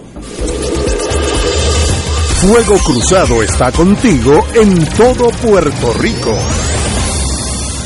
La Arquidiócesis de San Juan te invita a su viaje Santuarios Europeos y Schoenstatt del 23 de agosto al 9 de septiembre, visitando Alemania, Suiza, Mónaco, España, Francia y Portugal. Únete junto al Monseñor Francisco Medina a esta experiencia espiritual de cultura y devoción. El viaje incluye pasaje aéreo y de vuelta vía Iberia, traslados y guías a todas las actividades contempladas en el itinerario, servicio privado de autobús con aire acondicionado, todos los desayunos en hoteles, 15 cenas en los hoteles, todas las excursiones según itinerario, impuestos, gastos hoteleros y propinas. Llama ahora a Culture Travel al 787-454-2025 o 787-569-2901. No te pierdas este inolvidable viaje a los santuarios europeos y Schoenstatt del 23 de agosto al 9 de septiembre visitando Alemania, Suiza, Mónaco, España, Francia y Portugal. Llama ahora a Culture Travel al 787-454-2025 o 787-569-2901. Ciertas restricciones aplican. Nos reservamos el derecho de admisión. Culture Travel,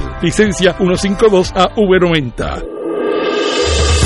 Fuego Cruzado, el programa de más credibilidad en la radio puertorriqueña, es ahora la tribuna abierta de análisis noticioso, con diversas perspectivas que exploran el trasfondo de lo que acontece a diario y cómo nos afecta. Escucha Ignacio Rivera y sus panelistas invitados de lunes a viernes en Fuego Cruzado en transmisión diferida a las 10 de la noche por Oro 92.5 FM.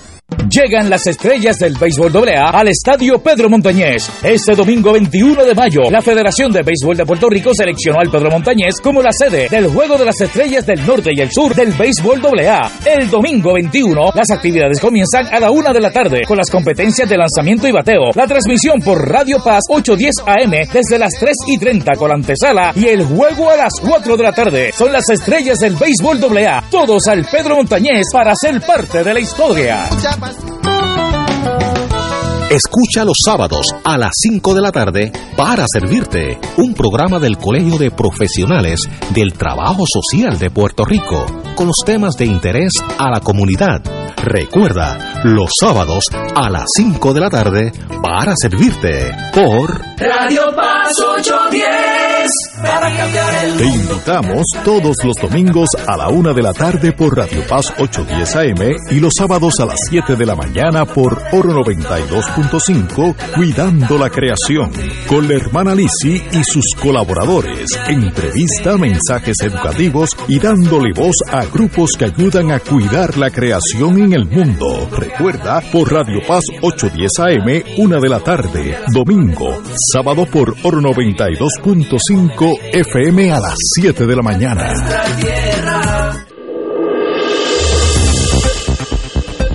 Y ahora continúa Fuego Cruzado.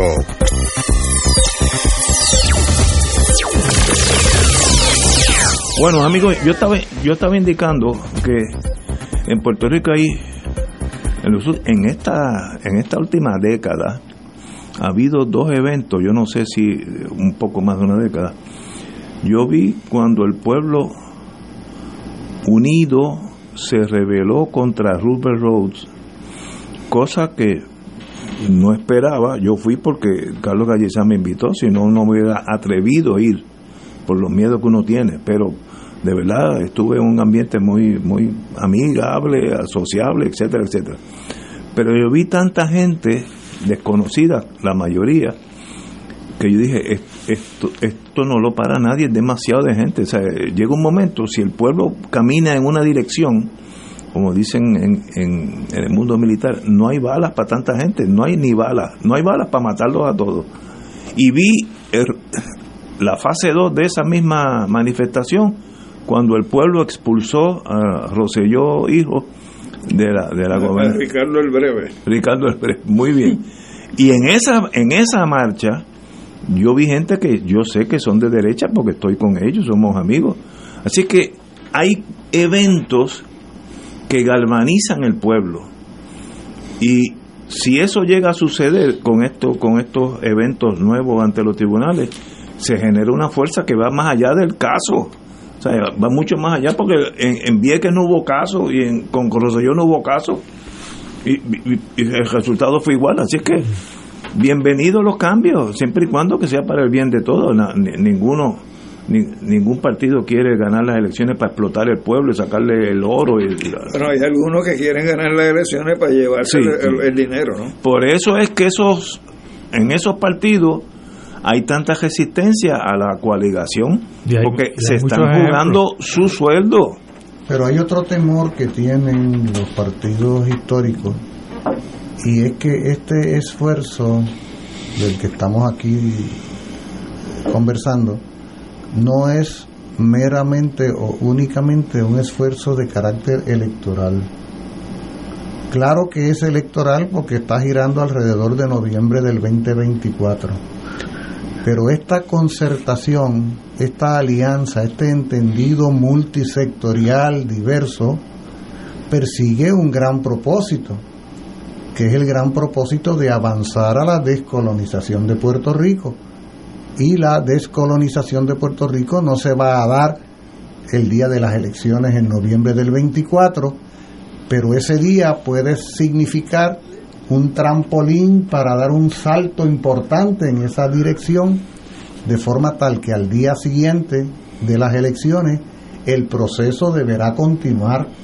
Y si nosotros logramos, como sugiere Ignacio, una masificación de este proceso a la manera como se dio en el caso de Vieques en particular, esto no lo para nadie. Y es a eso a lo que sí le temen los partidos políticos que más allá de estar defendiendo su escaso control administrativo o sus escaños, están defendiendo un sistema, están defendiendo un orden político, económico y social. Y en ese sentido, lo que vaya a suceder en 2024 tiene una significación trascendental a futuro, más allá de noviembre. Yo quisiera pensar también que eso que yo estoy diciendo, no estoy descubriendo el hilo negro cuando lo digo, esté plenamente en la conciencia de los protagonistas de este proceso en los distintos escenarios. Aquí estamos trabajando hacia noviembre del 24, pero estamos trabajando hacia más allá, hacia una transformación de nuestro país en cuanto al proceso de descolonización final de nuestra patria. Esa es la importancia de este caso que es como un, un, magneto. que jala toda esa fuerza hacia el centro. Muy bien, yo, yo no tengo problema, siempre y cuando que sea democrático y que gane el que saque más votos. A mí me enseñaron que eso era democracia, pues vamos a, practicarlo de verdad. enseñaron otras cosas también, pero, eh, pero, pero, hablando de Puerto Rico, estaríamos hablando de ese plan. Bueno, recuérdate que hay un caso en Estados Unidos que es crucial para el sistema de inteligencia KER, K-E-R-R versus Illinois. Eso es un caso donde es fantástico el caso. El gerente de un banco en Illinois se lleva todos los fondos y, y se va a Lima, Perú. Y entonces Estados Unidos emitió la orden de extradición y mandaron un detective de la Wackenhorn en aquellos tiempos. De, había una compañía privada Grande, no era bien grande. Eh, entonces, este señor llega en barco, porque era 1850 y pico, 60 y pico. Llega a Callao, donde es el puerto. ¿Y quién está esperando? ¿Algún pariente o amiga o amigo? El señor que le iba a buscar. Policía al fin, pues no entrega los papeles al, a la presidencia peruana, se siente, va allá, le da un puño, lo monta en el barco y el barco regresó a Hawái, de Hawái a California. Entonces, el abogado de este señor, Kerr, dice, esto ha sido un secuestro, esto viola las normas. Y el Supremo dice, no, no, we the people, la constitución norteamericana aplica dentro del territorio norteamericano. We the people, es nosotros los americanos, tenemos estos derechos. Una vez que usted sale de aquí, usted está on your own, no hay constitución americana, etcétera, etcétera.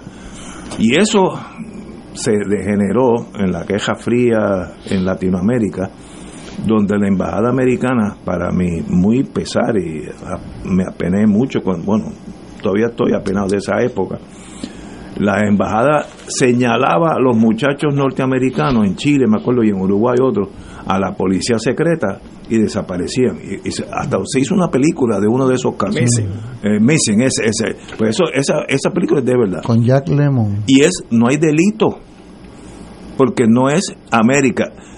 Fíjate, AGB, si un ruso en aquellos tiempos, aquellos buenos tiempos de la, aquellos tiempos de la, de la Guerra Fría, volaba clandestinamente a Canadá, que eran montones los que iban a Canadá, y cruzaba la frontera ilegalmente, a pie o, sea, dentro de un furgón, tenía los derechos, pues ya estaba en América. Y o sea, tú, en Estados, Unidos, tú quieres decir. Exacto. Eh, eh, una vez que entras a Estados Unidos, tú, tú no puedes coger por, por, por la oreja y, y tirarte a la frontera ese es el que, por tanto, hay que comprender. Eso lo modificó un poquito Medien versus Bush. Sí, sí, pero, pero no y, hay hay cartas, eh, hay executive orders que dicen eso ya no se más se hace, ¿sabes? el mundo ha cambiado. Yo, por eso estoy tan contento. ¿Y qué es lo que tú dices que es la medida de la democracia? El votar. Que, cada, que uno tenga fe en el sistema en todos los sentidos. Que yo sepa que si voy al Tribunal Supremo o al Tribunal Regla 6, allí me van a fallar en los méritos. Y no porque yo soy chino voy a perder el caso. Eso es parte de la democracia. Que si voy al centro médico, yo tenga el mismo trato que si llega este el presidente del banco más grande. ¿Y cuál tú crees, tú que, estás metido Y que cada voto cuente igual. ¿Cuál tú crees que será la posición del gobierno de Estados Unidos sobre esta discusión? Por lo tanto, en Estados Unidos no hay tal cosa como democracia en las elecciones, porque allí la gente puede votar mayoritariamente ah, por un presidente, pero que no es un detallito, es un detallito que vamos a arreglar ya mismo, así que espéranos. ¿Qué, ¿Qué pensará Washington de todo este rollo? Yo tengo una idea que es única, la, la llevo más de 20 años. Estarían fascinados para romper la hegemonía de dos partidos que ya es un lastre para ellos y quieren otra alternativa. Y si en esos movimientos de izquierda, vamos a decir que son izquierdas los que van a ganar, se mueven hacia la soberanía de ellos, mejor para los americanos. Son, Porque entonces yo te paso un dinero cada por los próximos, próximos 15 años y de en ahí en adelante tú eres soberano. Pero son muy tímidos. Gana los, los imperios son como los seres humanos, son predecibles. Todo imperio va a hacer lo que le convenga al imperio. Al imperio le conviene la estabilidad a Puerto Rico, hablemos claro. Si, yo fuera senador de Kansas City. ¿Qué tú crees de eso? No, no, absolutamente no. O sea, la verdad. Ah, que yo soy estadista, sí, pero la verdad es la verdad. Si yo estoy en Idaho, yo quiero unir a un país quebrado, hispanoparlante, de razas diferentes a cambio de que, ah, si tienen uranio, espérate, entonces vamos, entonces me interesa. O sea, los, los imperios, se todos los imperios, los franceses, los ingleses, todos, van a hacer lo que le conviene. Por tanto, este caso no le hace daño a Estados Unidos, al contrario, bienvenido. Sáquenme los, los badenes de la carretera para llegar a un acuerdo final con ustedes, que yo creo que es lo que la inteligencia norteamericana desea con Puerto Rico. ¿Y tú crees esa es mi, tesis. Ese es mi tesis. ¿Tú crees que eh, los republicanos que están amenazando ahora mismo en no levantar el, eh, este límite de la deuda eh, que ha dicho la secretaria de, de Hacienda Federal, Yellen, que el primero de junio no tendrán dinero para pagar la deuda, ¿tú crees que eso es un bluff? Yo creo que es un bluff yo creo que la larga Esperemos que los intereses que quiera que quiera examinar la tesis de, de Ignacio que se lea la solución final. es una novela que yo escribí, novela inventada. no crean que... Pero no deja de ser interesante tu planteamiento sobre en qué medida el avance de las fuerzas progresistas y descolonizadoras en Puerto Rico a nivel electoral y social resulta que pudiera estar en coincidencia con los intereses con lo que pudieran ser los intereses de Estados Unidos en el mediano plazo. Eh, no porque quieran prescindir de Puerto Rico o soltar prenda, sino porque pudieran querer legitimar unas decisiones, no para hacer, no para aparecer ellos echándolas a andar, sino que seamos nosotros mismos y ellos diciendo, ah, pues mírate, me parece bien, y parecer con un rostro democrático participativo, ¿no? Reconociendo la voluntad del pueblo de Puerto Rico. Esa es mi tesis hace 20 años. El destino de nosotros lo va a solucionar la inteligencia, Department of State, eh, CIA, etcétera, en torno a qué le conviene a esa nación. Pero eso, pero eso está claro, eso está claro. lo que hay que ver es que exactamente es lo que le conviene. y, que, le hablen a la Comisión de Recursos Naturales y a, y Manchin, porque esos muchachos están por otra. Por no, pero eso se le explica ¿Ah? el big picture, ¿sabes? Eh, hablando de imperio, que mencionaste varios ahorita, Hoy estamos en una fecha que se conmemoran 133 años de natalicio de alguien que se enfrentó a dos imperios, el francés y el estadounidense. Ho Chi Minh. Que es Ho Chi Minh. 19 es el, de mayo. Este es el estratega y el político más grande del siglo XX. Ese sí que se la jugó. Eh, hizo una nación a base de fuego y sangre, pero mucho fuego y mucha sangre, y ganó. 4.1 millones muertos, heridos y desaparecidos en el contexto de una guerra de liberación nacional para reunificar el norte con el sur. Bueno, es que Vietnam... No había problema de natalidad. Este, Vietnam ha sido víctima de la historia. Vietnam tuvo una guerra de... Con China de 407 años, una cosa que inconcebible para nosotros. En el museo en Hanoi de la, de la guerra de la liberación, como ellos le llaman, empezaron con lanzas y flechas y terminaron con rifles.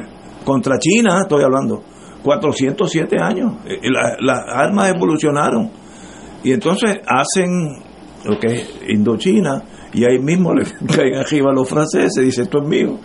Y ahí tuvieron que votar los franceses, bien, bien fu fue la última batalla, a tiro limpio, y saliendo los franceses llegaban los americanos. Y también esa gente son aguerridos por la historia. Y, después que lograron la reunificación del país, tuvieron un pequeño conflicto en la porción norte con los chinos. Con los chinos, sí, sí. Y con las milicias, no con el ejército regular, contuvieron a los chinos cuando los chinos invadieron. una guerra eh, Fidel Castro llamaba a, Vietnam. cuando se hable de Vietnam hay que decir el Vietnam heroico. Y es verdad, eso es cierto. Esa gente no son detenibles. Hubieras tirado 30 bombas de hidrógeno, hubieras perdido la guerra anyway. hay que estar allí para entender, bueno, yo tú estuviste allí también. Eh, esa mentalidad es, algo indetenible. Puede, aguantan dolor, más allá de lo que nosotros podemos hasta entender. Por ejemplo, un muchacho, 20 años, que le pase por encima una bomba de, eh, de, de, napalm. Y lo que queda de él es dos terceras partes de, de lo que era ese ser humano. Y no se mueren. Tú oyes los gemidos, la cara había desaparecido, quemada todo los gemidos hasta que un sargento eh, viene y le pegó un tiro para salir. Yo, yo hubiera hecho lo mismo, una cosa espantosa. Aguantar eso. Eso es un pueblo que no es no es conquistable, no puede, no te metas. Eso se lo dijo, eso se lo dijo de Gaulle a, a Eisenhower, que no le hizo caso y mira dónde terminó. En el verano del 70, que Nixon se empeña en tratar de destruir lo que llamaban el Ho Chi Minh Trail. Sí, Que bajaba desde, desde Hanoi hasta, hasta abajo en, en, la parte más del sur de, de, Vietnam del Sur. Eh, la división mía en la que yo estaba, la 25 de Infantería y la primera de Caballería, Nixon las envió eh, físicamente porque no ya las bombas no resultaban porque allí hubo un, un bombardeo incesante de parte de, de Lyndon Johnson y de Nixon y no Y no- logró no nada. hacer nada así que mandó mandó tropas mandó dos divisiones para, para tratar de cerrar o de alguna manera eh, impedir que siguieran bajando eh, las como- tropas y los como- equipos Son como 20.000 gente, ¿verdad? Dos no divisiones. son más son más dos divisiones son más Una división puede Eh, ser 15 mil hombres, Sí, más o menos. Son más, o sea que estamos hablando de 30, 30, 35 mil personas, eh, soldados. Y yo era parte de la 25 Infantería, yo estaba en el elemento de inteligencia y tuve que ir a, a Camboya, que fue donde la 25 le tocó invadir. Y me decían los, los, los, los muchachos con los cuales yo tenía contacto, puertorriqueños, me decían, ellos me llamaban a, a la base y me decían, ellos nos están dando una salsa, los, los vietnamitas. Bueno, lo me- no hay cosa mejor que la fotografía, como dicen los chinos. ¿Te acuerdas? El último día de la gente saliendo guindando de helicóptero. Eso es un MRI del desastre americano en Vietnam. O sea, eso es la mejor Y, foto. y el anticipo de lo de Kabul. Ah, sí, no, eso fue, esa fue peor, porque ya debieron haber aprendido, algo. Ah. Pero, bueno, pues señores, Queda, queda. vamos a una pausa, amigos. Fuego Cruzado está contigo en todo Puerto Rico.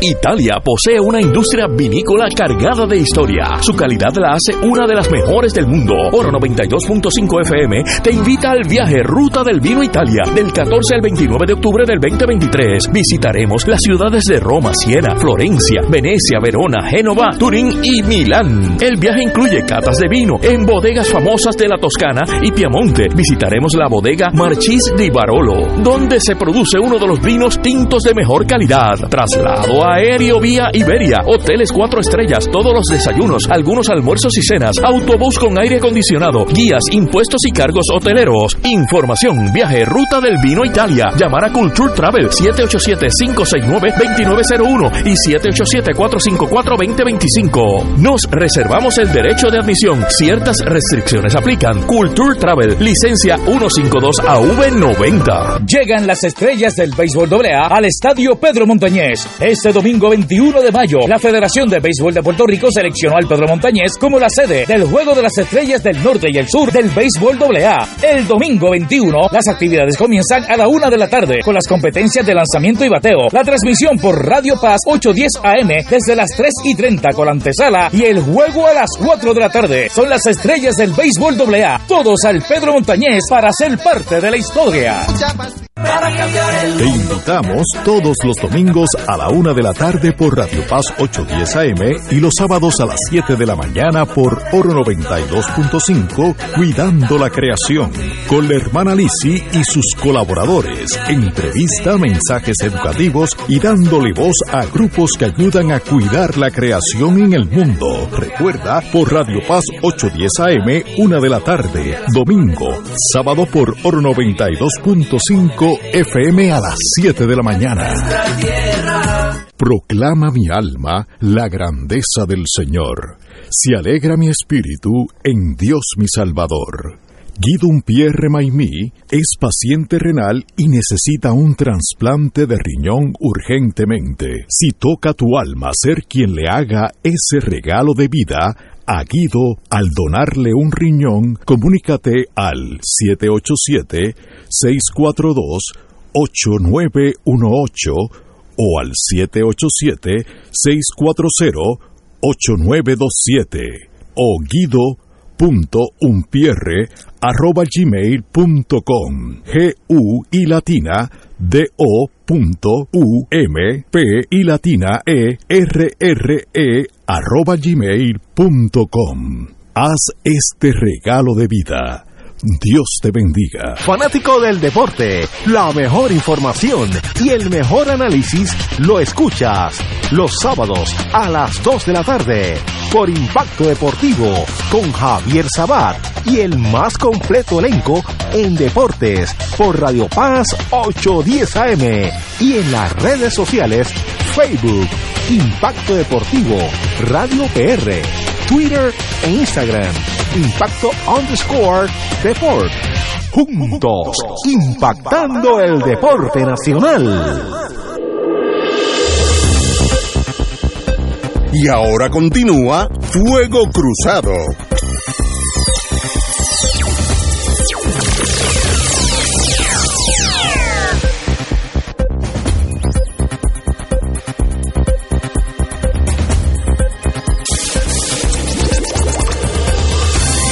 Regresamos, amigos y amigas, a Fuego Cruzado, compañeros.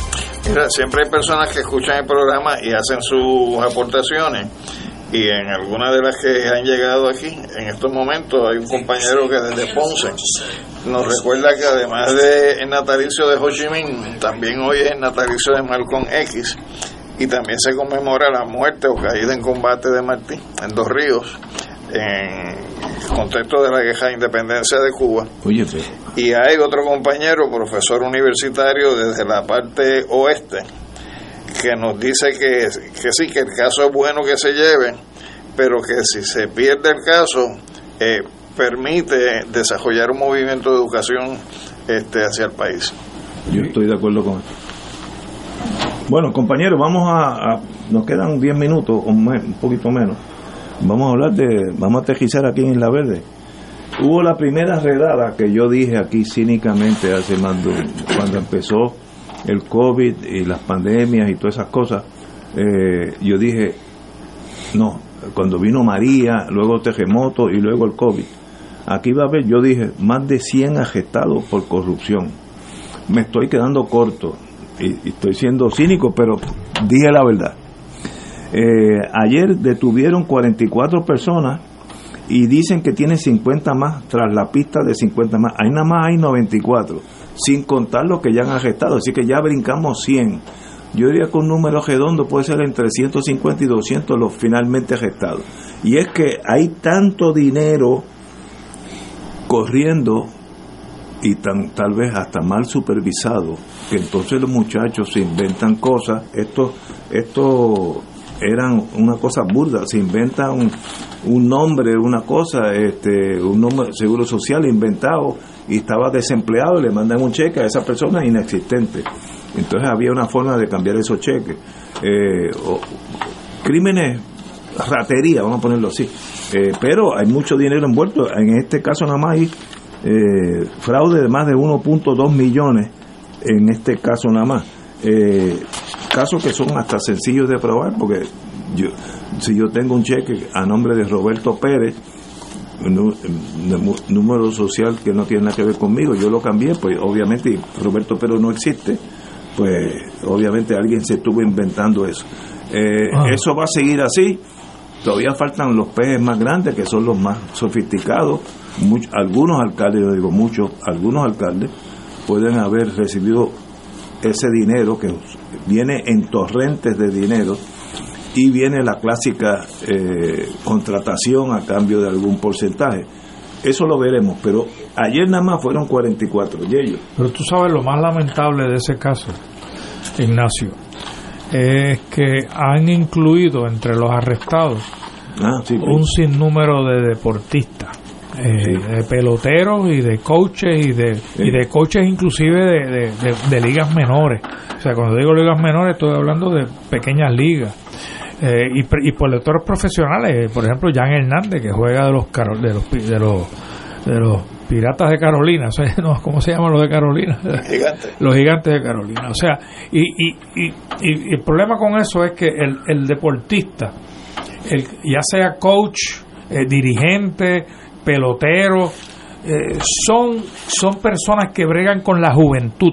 eh, eh, y, y, y- a mí se me hace difícil que estos modelos de la juventud estén tan descarrilados como ha sucedido en este caso, porque son unos cuantos.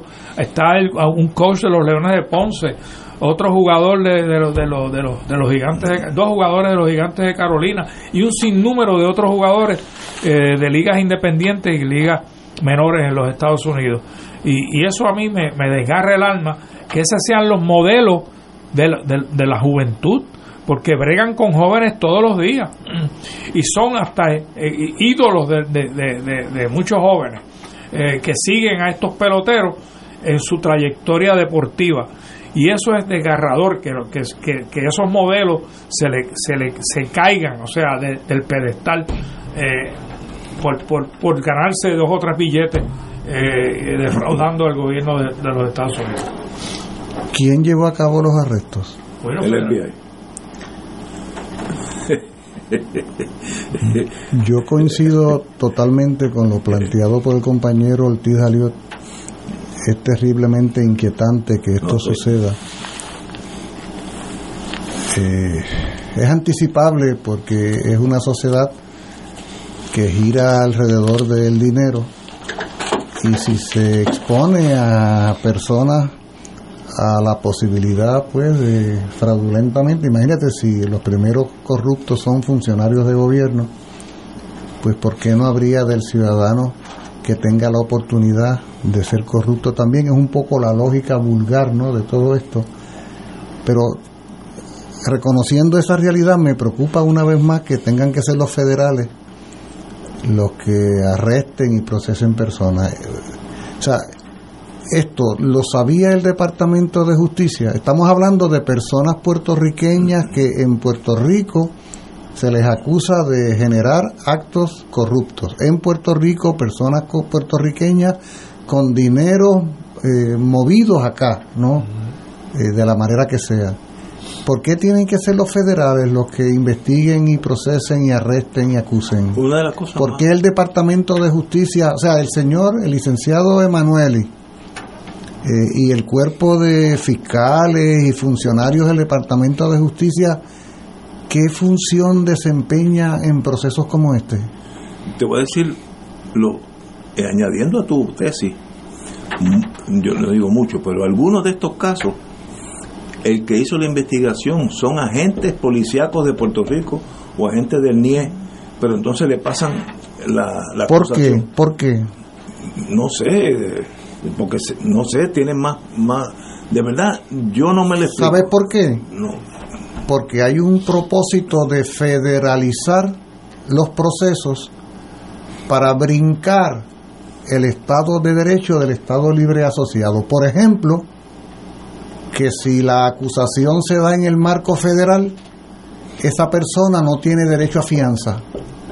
Y es de la discreción del juez de la Chardón meterlo preso en la cárcel que queda allí en la zona de Cataño y Guainabo. Se brincan la constitución del Estado Libre Asociado quienes se supone que sean los funcionarios del Estado Libre Asociado. En este caso el Departamento de Justicia. Y la federalización provee para que ellos puedan hacer lo que en inglés llaman un bypass, o sea, ladear, ladear la constitución ¿ah? para meter preso, para que la presunción de inocencia se haga sal y agua y se meta preso sumariadamente a quienes se les acuse. Eso aplica a lo mismo acusados de narcotráfico que acusados de corrupción, como es el caso. Entonces, fíjate cómo, de parte del propio gobierno colonial anexionista, hay un propósito de disminuir y ningunear la propia constitución y las propias leyes que se supone que ellos defiendan y entonces le entregan en bandeja de plata a los federales toda la iniciativa del caso para que ellos dispongan, ¿ah? sin tener que verse obligados a recurrir a las condiciones que establece la, la Constitución y las leyes de Puerto Rico. ¿O no es así? Buen punto, no, no, no te puedo contestar porque no sé, pero yo sé que la DEA, eh, todas las agencias tienen puertorriqueños, se llaman task forces, aduanas, que hacen, son policías de Puerto Rico que están asignados a esas agencias federales. Ellos son los que generan el caso, pero, pero lo llevan los federales. Pero pensando ya, no desde el punto de vista sociopolítico como lo está trayendo Julio, que, es cierto, aquí se quiere federalizar hasta el aire que uno respira. Eh, también hay un elemento que desde el punto de vista jurídico pudiera estar presente en por qué quien interviene es el gobierno federal, que es que si se está defraudando eh, dinero federal, eso le da jurisdicción a los federales para poder intervenir. Pero, pero, pero, pero, pero, sí, sí, pero que, pero que dentro de esa realidad, eh, lo que Julio señala tiene total razón. Aquí te quieren federalizar todo. Pero es que incluso yo podría, en el contexto de la realidad existente, reconocer que lo que tú acabas de señalar, de que por tratarse de dinero asignado por los federales tienen jurisdicción, yo puedo entender eso. Lo que yo no acabo de entender es la absoluta ausencia del Departamento de Justicia, ni siquiera para decir, mira, aquí estoy por si acaso. Eh, eh, eh, yo me, yo, yo, ustedes perdonen, o sea, el licenciado Emanuel, que además es mi compueblano, yo me sentiría muy avergonzado como funcionario público de que conmigo no se cuente ni para pool ni para banca, que yo sea un cero a la izquierda. O sea, ¿para qué? ¿Para qué sirve el Departamento de Justicia en asuntos tan importantes como este, donde, como señala el compañero Ortiz Salió, no se trata de meramente un grupo de personas arrestadas, se trata de un grupo de ciudadanos que tiene un impacto su arresto en la sociedad puertorriqueña? ¿Y dónde queda la institución llamada a velar por la justicia y la seguridad en este país? Buenas preguntas. No te puedo contestar porque no, no sé la respuesta. Para el lunes la tiene. Tampoco. Y es más, yo creo que me conviene no saberlo. Señores, tenemos que irnos. Un privilegio. Hoy hemos tenido una, un super programa. yo los mido por la gente que nos manda comentarios ah, de texto, así que hoy ha sido especial. Muchas gracias a ustedes, de verdad que aprendo con ustedes. Señores, hasta el lunes.